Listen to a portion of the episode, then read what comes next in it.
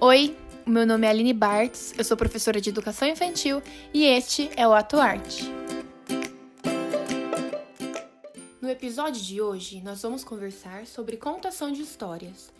Nesse momento que nós estamos em casa, estamos de quarentena, é, as crianças não estão mais tendo essa rotina, né, regada à leitura, ao contato com o livro, como se tem na escola, né, como se costuma ter na escola. Por exemplo, onde eu trabalho, a gente tem no mínimo duas contações de história por dia. Porém, isso acaba não acontecendo. Por quê? Porque a gente acaba tendo mais contações. É, as crianças já estão inseridas nesse mundo da leitura, então eles têm os livros ao alcance, eles conseguem é, pegar os livros, manusear e muitas vezes eles chamam a gente para contar histórias, então acaba que nós temos esses dois momentos fixos na nossa rotina, porém acontecem muitas outras contações no decorrer do dia.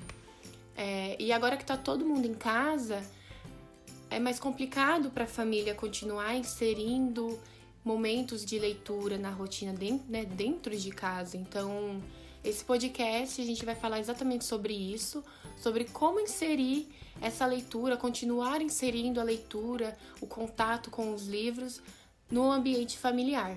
Então, primeiramente, é importante que exista algum espaço onde a criança possa ter um fácil acesso a esses livros. Então, pode ser alguma estante, ou você pode organizar um espaço, né? Abre um tapete, é, coloca os livros, algumas almofadas para deixar mais aconchegante, ou quem sabe construir uma cabana para ser a cabana da leitura, sabe?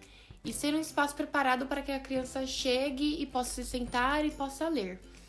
Mas se você estiver inserindo isso agora dentro de casa, vai começar a dar esses livros na, nas mãos das crianças, dependendo da idade, é, a gente tem que lembrar que esses livros podem ser rasgados, esses livros podem ser molhados. Então, pense em inserir primeiro alguns livros que não, não tenham esse problema, acaso aconteça. Mas aos poucos, a criança vai tendo contato com esses livros e você vai conversando, vai falando, olha, tem que tomar cuidado, não pode rasgar. E com o tempo a criança vai se acostumando, né? E isso acaba parando de acontecer. Também é importante que você se sente nesse espaço com as crianças e que junto com elas é, dê uma olhada nesses livros. Então, quais foram rasgados e a gente consegue recuperar ou quais foram rasgados e a gente não consegue recuperar, infelizmente terão que ir para o lixo, sabe? Então, com o tempo, a criança vai percebendo isso. Então, opa, olha só, livros estão indo para o lixo. Rasguei esse livro e ele está indo para o lixo. Estamos perdendo livros.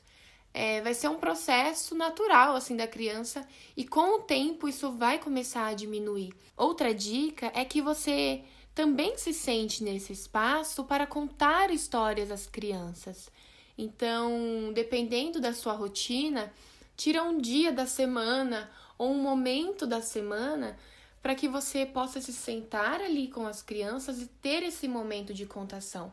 Eu sei que, é, que pode ser muito complicado para quem não é da área, para quem não tem costume se sentar e contar histórias, mas é, não tem muito uma receita assim, sabe, para contar histórias. Então, meio que escolha um livro, dê uma lida nele antes, veja se realmente é para essa faixa etária e se sente e conte, sabe? Não tem muito o que fazer assim, um passo a passo, mas eu sei que com o tempo a gente só vai se aprimorando nas nossas contações e a gente percebe nas crianças como isso tá fazendo efeito, sabe? Para as crianças, esse momento de contação é mágico, então elas não estão te julgando, elas não estão vendo ai, o jeito que você fala, o, o, se você errou uma palavra ou não errou, sabe?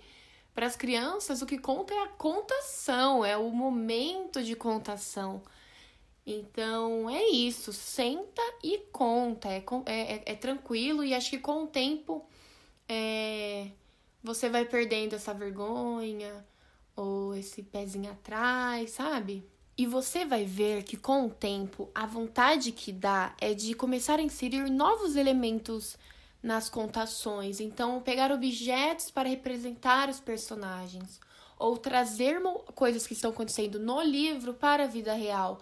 Que nem tem um livro chamado O Sanduíche da Maricota, que foi escrito pelo Avelino Guedes.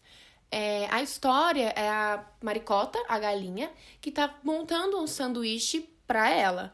Só que vão entrando novos personagens que vão colocando elementos no sanduíche do gosto deles. Então, né, dá uma bagunça e no final ela consegue construir o sanduíche do jeitinho dela. Então, trazer esses elementos dos livros para a vida real. Então, convidar a criança, vamos construir o nosso sanduíche? Olha só, temos esse material, esse, esse, esse.